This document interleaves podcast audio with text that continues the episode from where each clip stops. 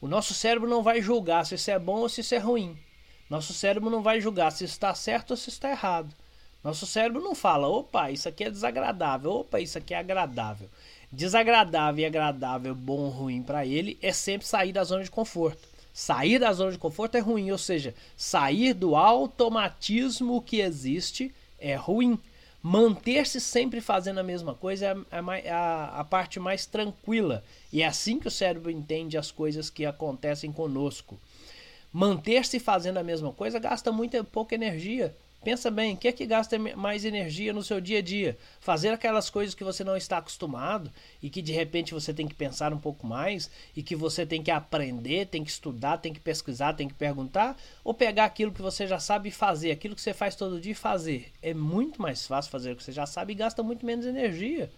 Você vai ficar menos cansado no fim do dia fazendo simplesmente a mesma coisa. E é isso que ele vai dizer para você o tempo todo, o cérebro tem essa força puxando para que você faça sempre a mesma coisa, para que você repita sempre a mesma coisa. Só que isso não é benéfico para o nosso resultado.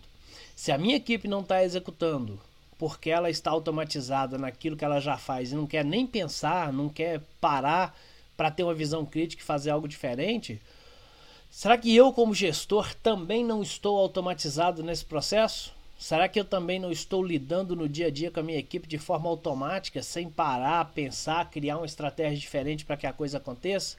Eu quero trazer para você condições para que você consiga impactar a sua equipe e fazê-la trabalhar de uma forma mais inteligente perante ao resultado, visando o resultado, para que você não tenha que morrer de trabalhar, para que você não tenha que se matar ao longo da semana, para que você não